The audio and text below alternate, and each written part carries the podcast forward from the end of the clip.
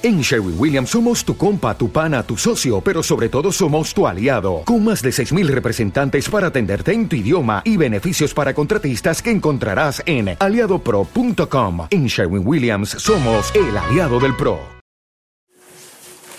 Buenos días.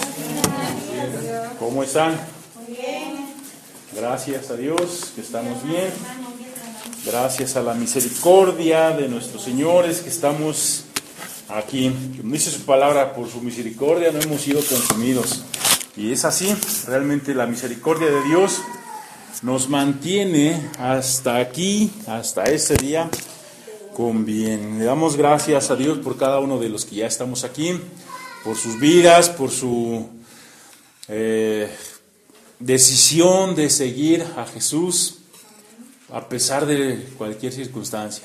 Hay problemas, hay oposición, hay enfermedad, hay crisis económica, hay, un montón de cosas, pero le damos gracias a Dios que a pesar de todas esas circunstancias estamos aquí reunidos para alabar y glorificar a Dios. No todos tienen el privilegio de hacerlo, todos son invitados a alabar a Dios, pero pocas personas responden a ese llamado. Y gracias a Dios por los que ya estamos aquí reunidos. Pónganse de pie.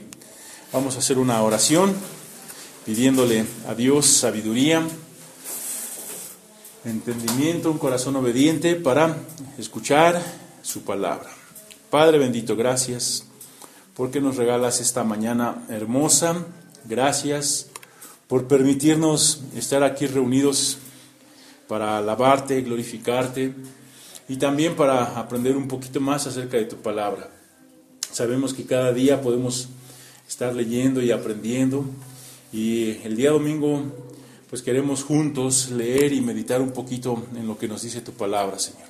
Ayúdanos a entender, ayúdanos a responder a ese llamado que tú tienes para nosotros en tu palabra, para que hagamos lo que tú pides.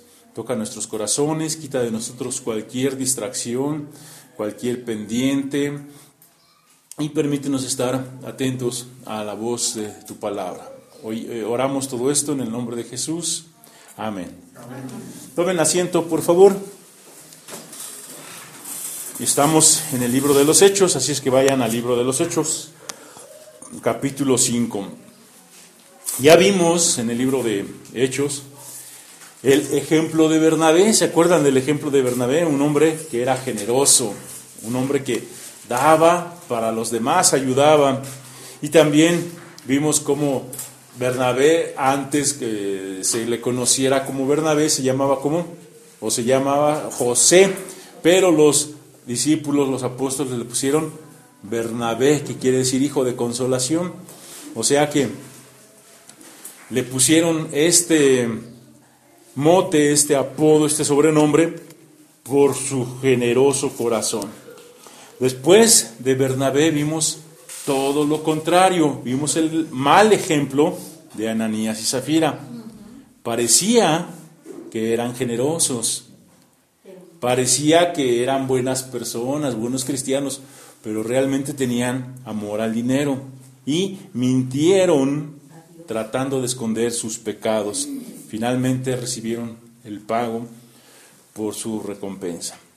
Pero la iglesia no se terminó ahí con la muerte de Ananías y Zafira.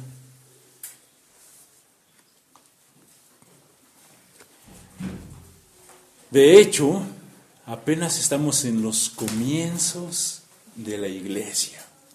Apenas es el principio de la historia. La iglesia continuó su viaje, su camino durante muchos años durante la vida de los apóstoles.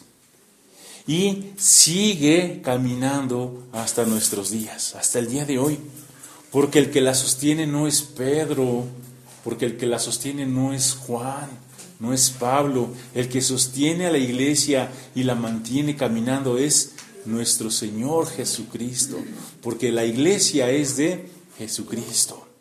Vamos a ver qué fue lo que sucedió después de Ananías y Zafira. Vamos al capítulo 5, vamos a leer versículo 12, del 12 al 16. Hechos, capítulo 5, versículos del 12 al 16. Dice, Bueno, vamos a leer desde el 11 para que recordemos cómo terminaba la historia de Ananías y Zafira. Dice, y vino gran temor sobre toda la iglesia y sobre todos los que oyeron estas cosas. 12. Y por la mano de los apóstoles se hacían muchas señales y prodigios en el pueblo, y estaban todos unánimes en el pórtico de Salomón. De los demás, ninguno se atrevía a juntarse con ellos, mas el pueblo los alababa grandemente. Y los que creían en el Señor aumentaban más, gran número de, así de hombres como de mujeres, tanto que sacaban los enfermos a las calles y los ponían en camas y lechos, para que al pasar Pedro, a lo menos su sombra cayese sobre alguno de ellos. Y aún de las ciudades vecinas, muchos venían a Jerusalén trayendo enfermos y atormentados de espíritus inmundos, y todos eran sanados. Un pasaje que nos habla de cosas extraordinarias. Imagínate que estás viviendo en ese primer siglo y que estás ahí en esa iglesia con todo el poder que se está manifestando a través de, los apóstoles. Dice aquí que por mano de los apóstoles hay señales y prodigios. El tema de hoy son milagros portentosos. Esos milagros portentosos que vemos que se hacían aquí en el libro de los Hechos. Estás en esa congregación y ves que se dicta una sentencia en contra de una pareja. Oye, Ananías, ¿por qué dejaste que Satanás llenara tu corazón para que mintieses al Espíritu Santo? No has mentido a los hombres, sino a Dios. Y pum, vale, cae muerto. Tres horas después llega la esposa y Zafira, ¿es verdad que vendiste en tanto la propiedad? Sí, en eso la vendimos. ¿Por qué conviniste a tentar al Espíritu Santo? Aquí están los que acaban de enterrar a tu esposo y también a ti te van a enterrar. ¡Pum! Vale. Cae muerta la mujer también. Y vino un gran temor, sobre todo la iglesia. Claro, después de un juicio así, hay que andarse de derechitos, porque no sabes lo que te puede tocar a ti. No sabes si le vas a mentir al, hermano Pedro, a los este, hermanos eh, que están ahí, y a lo mejor te pasa algo. Y después dice, por mano de los apóstoles se hacían muchas señales y prodigios, prodigios grandes, tanto que sacaban a la calle a los enfermos para que por lo menos la sombra de Pedro los tocase. Dice que por la mano de los apóstoles se hacían milagros en el pueblo, usando la palabra laos, que significa gente o una gran cantidad de gente. No se refiere a un grupo en específico, sino a todo el pueblo en general. Y lo que pasa es que Dios está respondiendo a la oración de los discípulos. ¿Se acuerdan después de que fueron presos y fueron liberados de la cárcel? En Hechos 4, ellos oraron a Dios y dijeron, 4, 29 y 30, dice, y ahora Señor, mira sus amenazas y concede a tus siervos que con todo de nuevo hablen tu palabra, mientras extiendes tu mano para que se hagan sanidades y señales y prodigios mediante el nombre de tu Santo Hijo Jesús. Ellos oraron, danos de nuevo para predicar, mientras que tú, por tu mano, haces estos milagros, estas señales, estos prodigios en el nombre de Jesús. Y eso era lo que estaba sucediendo. Están pasando cosas extraordinarias por mano de Jesucristo, por medio de los apóstoles, pero es el poder de Dios. En muchos lados en la actualidad, no sé si han visto que se hacen cultos de sanidades. Va a ver un culto de sanidad. Y hasta por la tele hacen cultos de sanidades. a veces se llenan los estadios, o se llena un domo, se llena un lugar para mucha, mucha gente. Y la gente responde, llena esos estadios, esos auditorios, con la esperanza de recibir sanidad. Lamentablemente lo que hacen estos sanadores modernos, lo único que hacen es quitarle el dinero a la gente. Porque ellos dicen, ¿qué tanta fe tienes? Demuéstralo con tu ofrenda. Del tamaño del milagro que necesitas, así debe ser tu ofrenda. Y eso es lo que piden estas personas. Imagínate a Pedro por las calles caminando. Ahí va caminando. Y dice que sacaban a los enfermos para que a lo menos su sombra los tocase. Imagínate Pedro. A ver, a ver, este está paralítico, necesitamos una ofrenda como de 10 dracmas, de, de 10 denarios. A este tiene gripa, a este nada más con unas cinco blancas este, lo sanamos. No, no es así. Y mucha gente en la actualidad hace eso. Dicen, ¿qué tan grande es tu fe? Dale a Dios, dale el dinero a Dios. ¿Qué tan grande es el milagro que necesitas? Así debes de darle a Dios. No, así no era en la época de los apóstoles. Aquí nos dice, y por mano de los apóstoles muchas señales y prodigios se hacían en el pueblo y sacaban a los enfermos para que al pasar Pedro, a lo menos su sombra los tocase. Al parecer, la fe de, las personas era, tenía la respuesta y eran todos sanados. Nos dice al final del versículo 16, dice, y todos eran sanados. En la actualidad, Dios sigue obrando milagros. Y en esa época Dios estaba obrando milagros. Los milagros eran parte de las credenciales de los apóstoles, como nos dice segunda de Corintios 12:15. La iglesia de aquella época no tenía una Biblia como nosotros la tenemos. No tenían un Nuevo Testamento. Y nos dice que Dios iba confirmando la palabra de ellos por medio de los milagros. El día de hoy vamos a revisar cuatro aspectos de la iglesia del primer siglo que eran resultado de las portentosas señales y milagros que se hacían por mano de los apóstoles. El primer resultado de esta iglesia poderosa y portentosa es que había unanimidad. Fíjense cómo dice el versículo 12. Y por mano de los apóstoles se hacían muchas señales y prodigios en el pueblo, y estaban todos unánimes en el pórtico de Salomón. Entonces lo primero que vemos que viene de esta iglesia poderosa es la unanimidad. Este es un tema que ya hemos visto en el libro de los Hechos, que los discípulos están unánimes. Constantemente Lucas nos está diciendo, la iglesia estaba unánime, y estaban unánimes, y eran de un corazón y de una sola alma. Unanimidad viene del griego homozumadón, que quiere decir de una sola mente, o que están en acuerdo.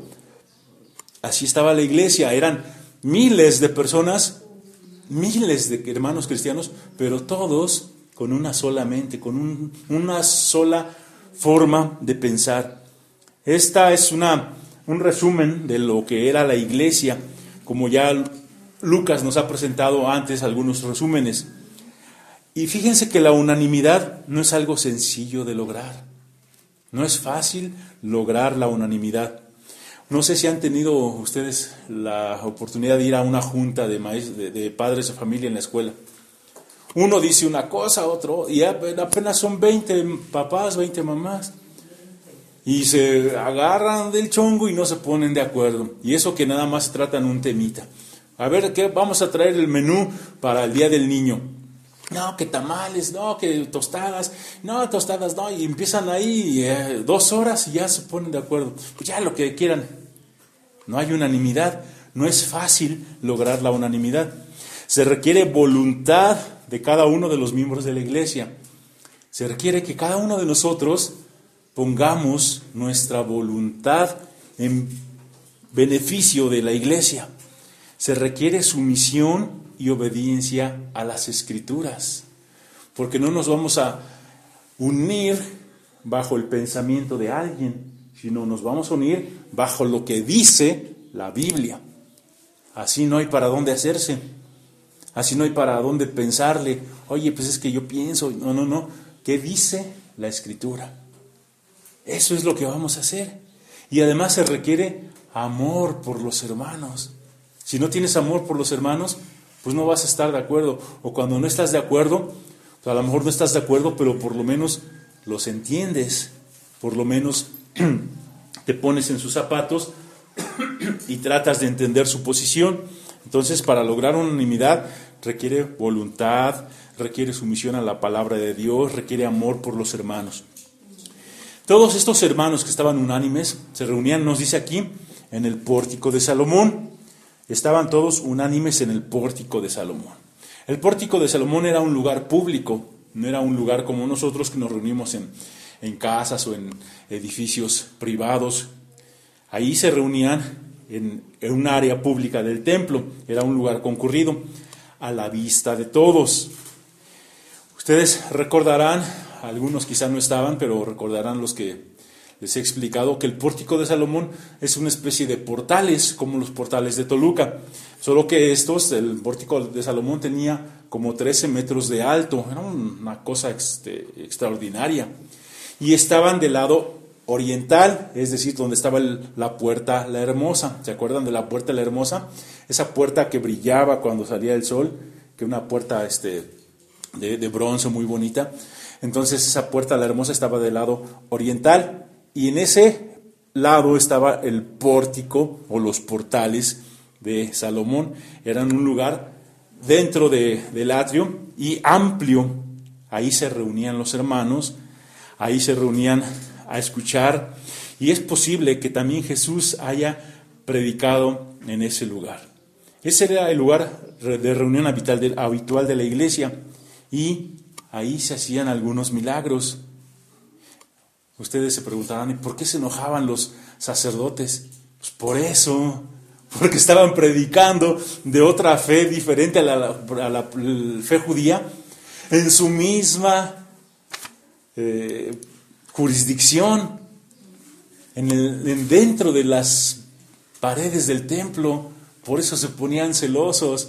Era un lugar público, pero al mismo tiempo era jurisdicción de los sacerdotes. Vamos a ver más adelante cómo se enojaban.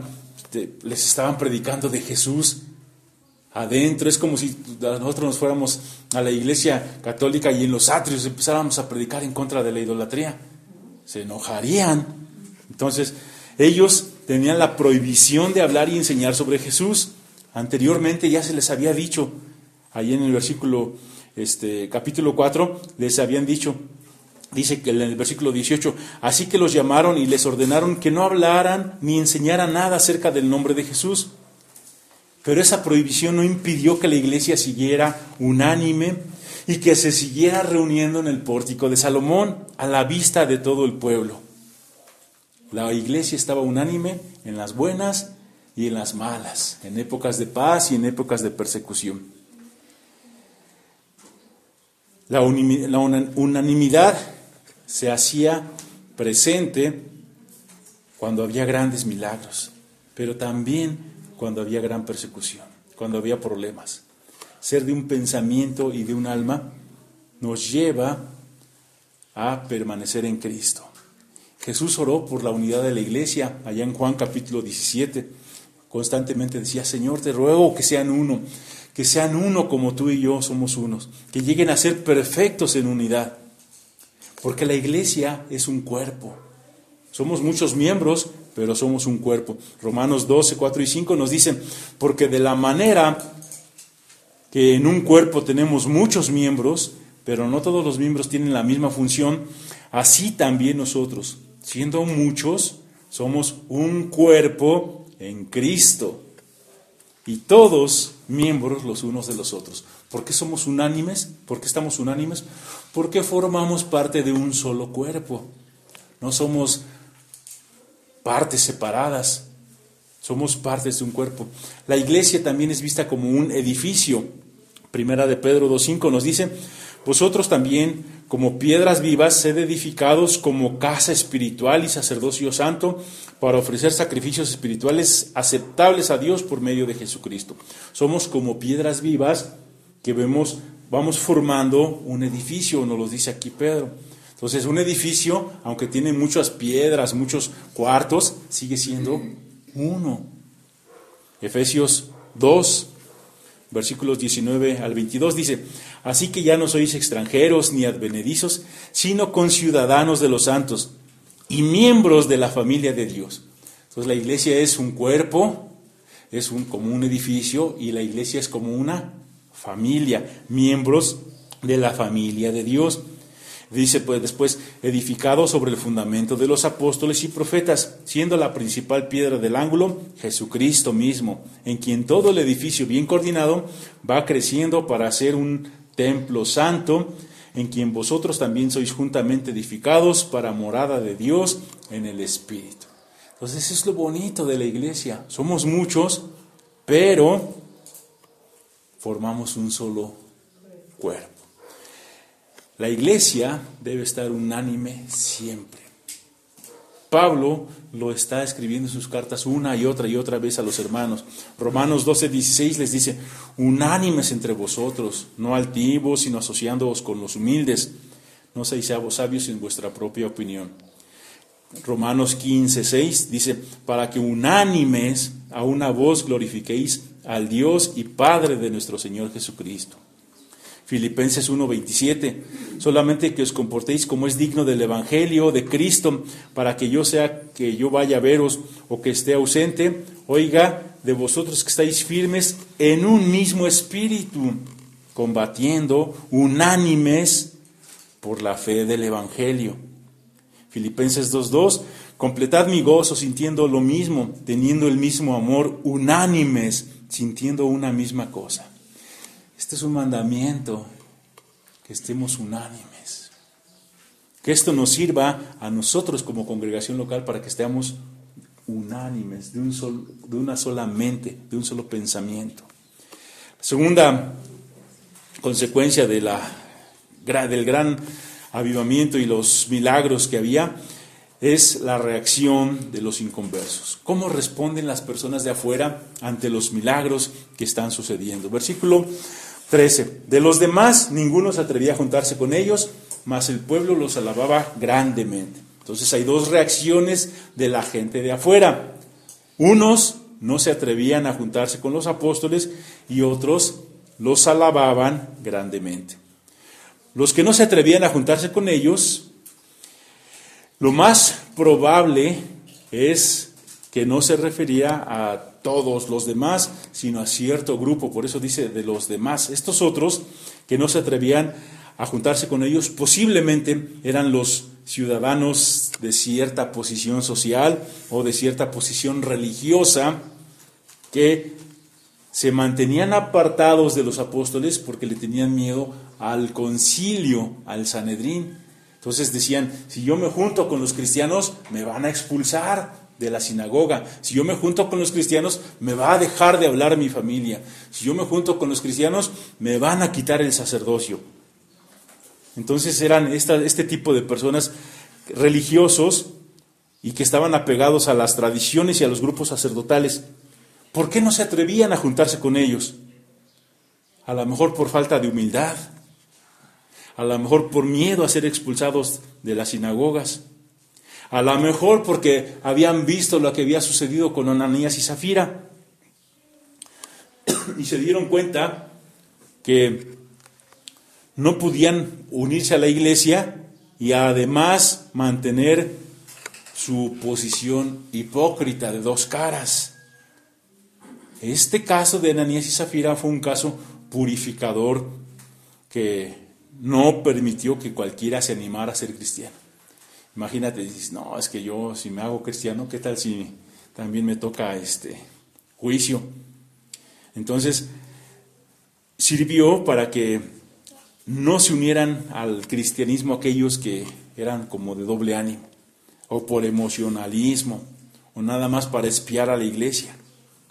Solo los verdaderos creyentes, los que tenían ganas de seguir a Jesús, se unían a este grupo.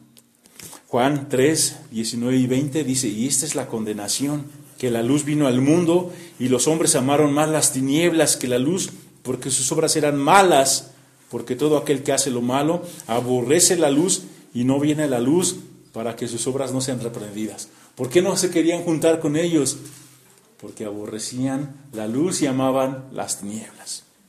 Pero el pueblo dice que los alababa grandemente. La gente común, ellos pensaban diferente. Su actitud era de alabanza a la iglesia. Es decir, daban buen testimonio de los hermanos. Reconocían que la iglesia, que los miembros de la iglesia eran diferentes a los miembros del mundo. o a los grupos religiosos. Y hablamos de gente humilde, de gente del pueblo, así como nosotros, personas que tenían respeto y temor a Dios. ¿Se acordarán ustedes de los requisitos de los apóstoles? Uno de, perdón, de los este, requisitos de los diáconos y de los ancianos y obispos.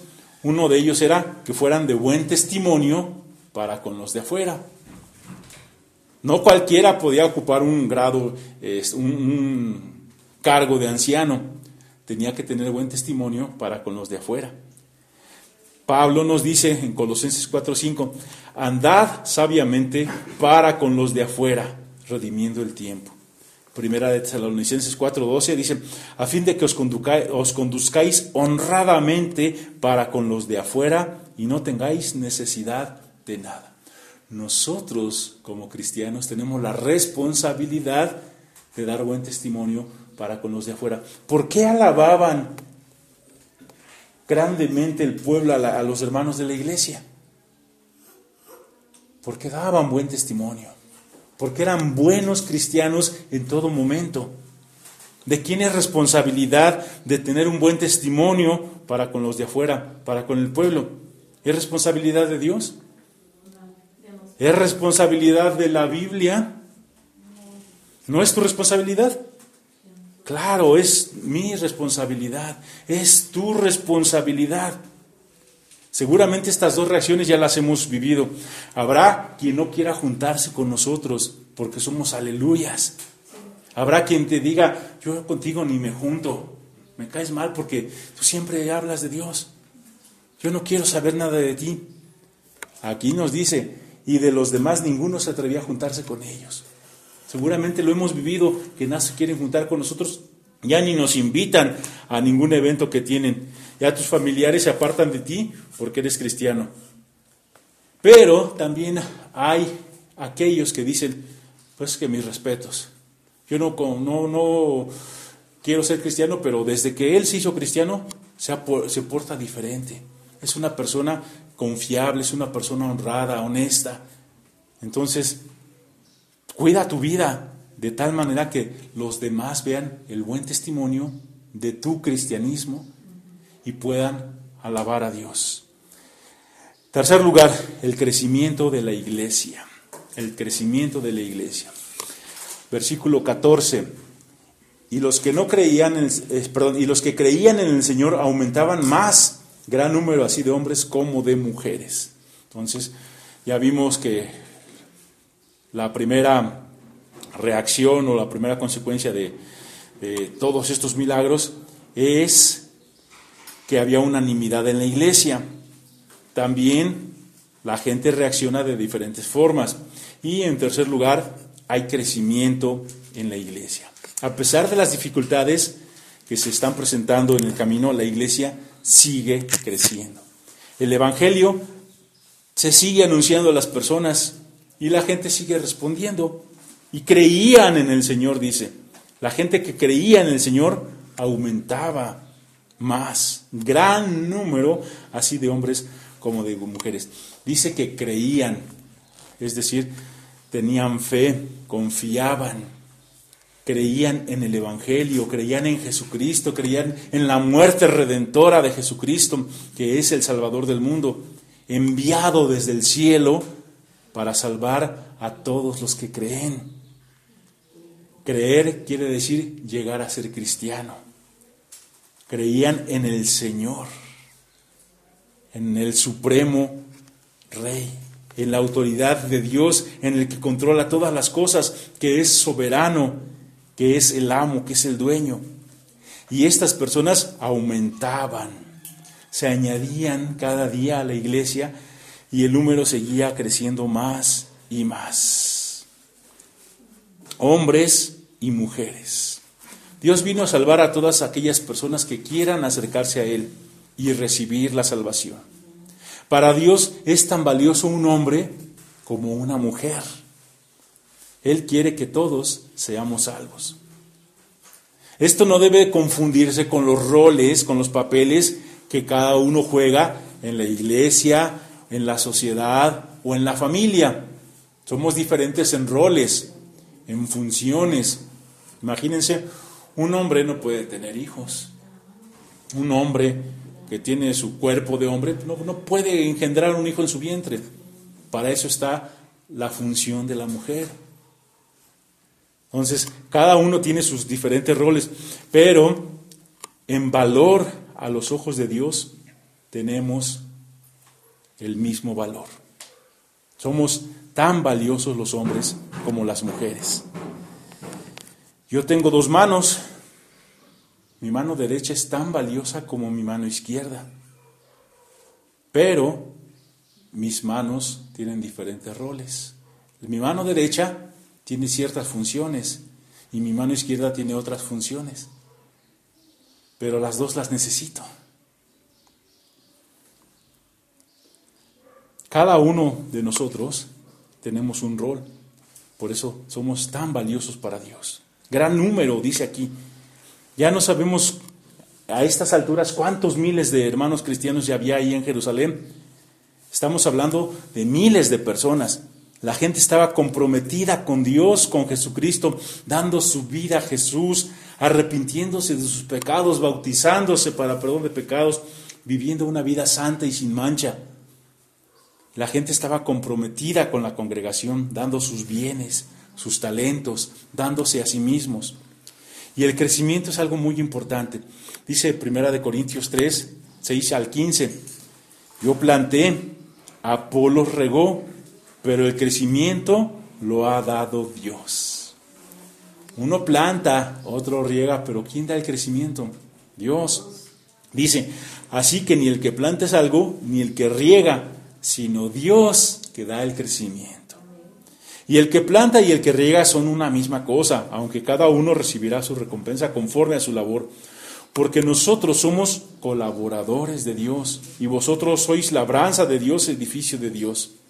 Conforme a la gracia de Dios que me ha sido dada, yo como perito arquitecto puse el fundamento y otro edifica, pero cada uno mire cómo sobreedifica porque nadie puede poner otro fundamento que el que ya está puesto, el cual es Jesucristo.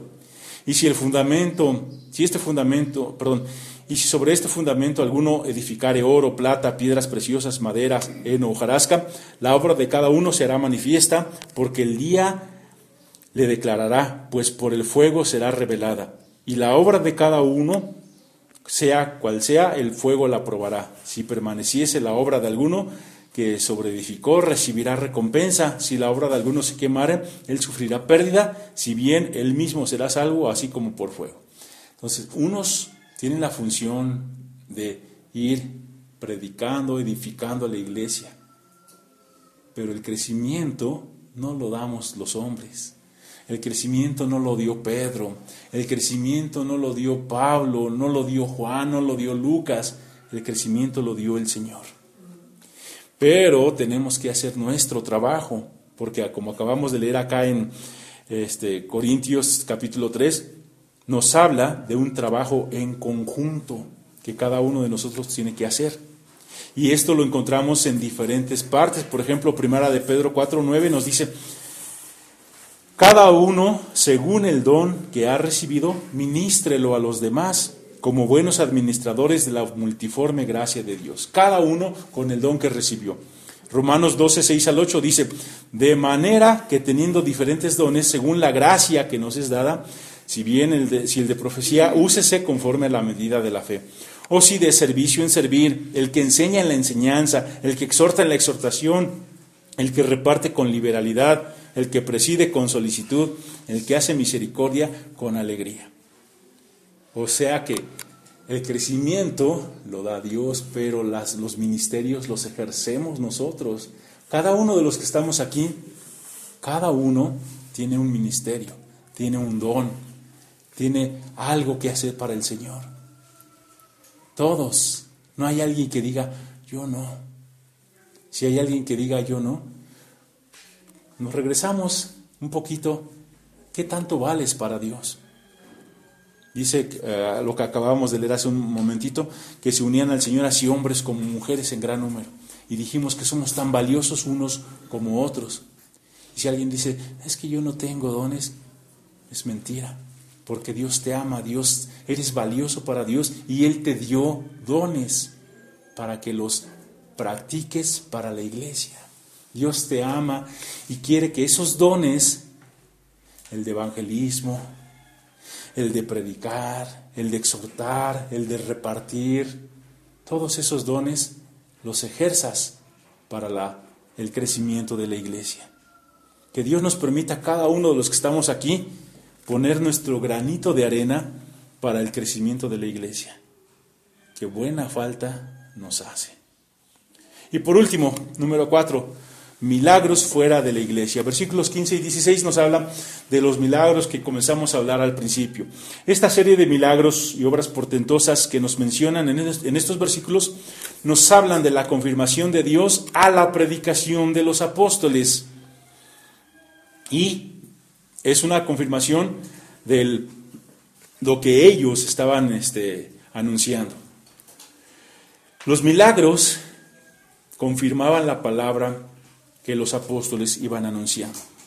Hebreos 2.4 dice, testificando juntamente con ellos Dios, con señales y milagros y diversas maravillas y repartimientos del Espíritu Santo según su voluntad.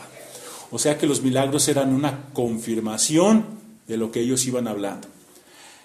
Venían de ciudades cercanas para ser sanados y de paz escuchaban el Evangelio de la paz, de, de ciudades como Belén, como Hebrón, como Jericó, Emaús, que estaban ahí cerquita, y también de las pequeñas aldeas que estaban ahí cerquita, como Betania, como Ain Karim y algunas otras aldeas que estaban ahí cerquita. Venía la gente, venía y recibía un milagro. Los milagros que estaban recibiendo no eran para salvación, no eran para salvarlos, eran para confirmar la palabra que estaba predicando los, los apóstoles. Ellos que predicaban el Evangelio, que Cristo murió por nosotros, que fue sepultado y que resucitó al tercer día. Y Dios confirmaba, ellos hablaban de un milagro de resurrección, pues Dios te está sanando también, Dios tiene poder para sanarte. Los milagros son eran parte de, aquella época de, los cristianos y siguen siendo reales en este tiempo. La diferencia es que ahora no tenemos apóstoles como Pedro que pasaba y la gente lo ponía a sus enfermos para que a lo menos su sombra los, los tocase. Ahora no tenemos la sombra de Pedro. Y no es que la sombra de Pedro fuera milagrosa o poderosa, como tampoco el manto de Jesús era milagroso, como tampoco los pañuelos que mandaba Pablo eran milagrosos. Era el poder de Dios obrando. Nosotros como iglesia contamos con la oración, a través de la cual hemos visto muchos milagros. Hay milagros grandes que Dios sigue haciendo. Hemos orado por hermanos que tienen graves enfermedades y han sanado, han recibido salud.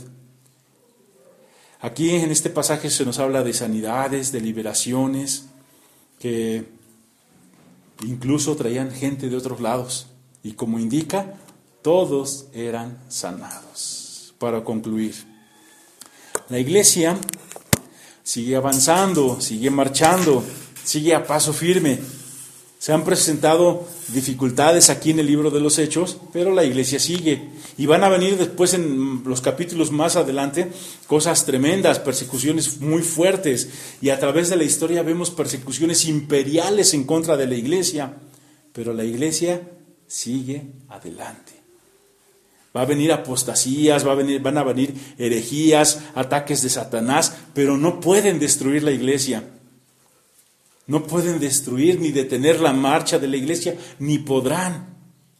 Quiero invitarte, hermano, a que reflexionemos en el libro de los Hechos y que esto nos sirva para fortalecer nuestra fe, para activarnos en la iglesia. No estamos aquí para sentarnos, estamos aquí para trabajar. Cuando se estaban yendo los seguidores de Jesús, le dijo Jesús a Pedro, ¿y ustedes también se quieren ir? ¿Y qué le dijo Pedro? Señor, ¿a dónde iremos? Solamente tú tienes palabras de vida eterna. Entonces, ¿a dónde vamos? Solo Jesús tiene palabras de vida eterna. No queremos irnos a ningún lado, queremos quedarnos contigo, Señor. Queremos seguir tus pisadas, queremos hacer tu voluntad. Dios te bendiga. Vamos a orar para finalizar.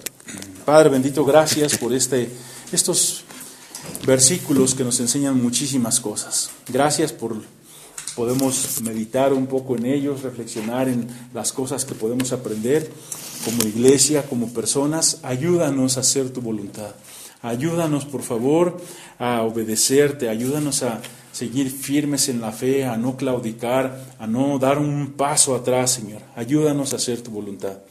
Padre, que cada uno de los que estamos aquí podamos poner en marcha, en práctica los dones que tú nos has dado el de predicar, el de enseñar, el de evangelizar, el de repartir, el de misericordia. Señor, aquel don que tú nos has dado, que lo avivemos y que podamos usarlo para el crecimiento de tu iglesia. Te damos gracias por los hermanos que estamos aquí y pedimos que toques nuestros corazones, que este no sea un mensaje que nos entre por un oído y se vaya por el otro, que lo pongamos en obra, Señor. Porque de nada nos sirve escuchar y no hacer como dice tu palabra, aunque no seamos oidores olvidadizos, sino hacedores de tu palabra.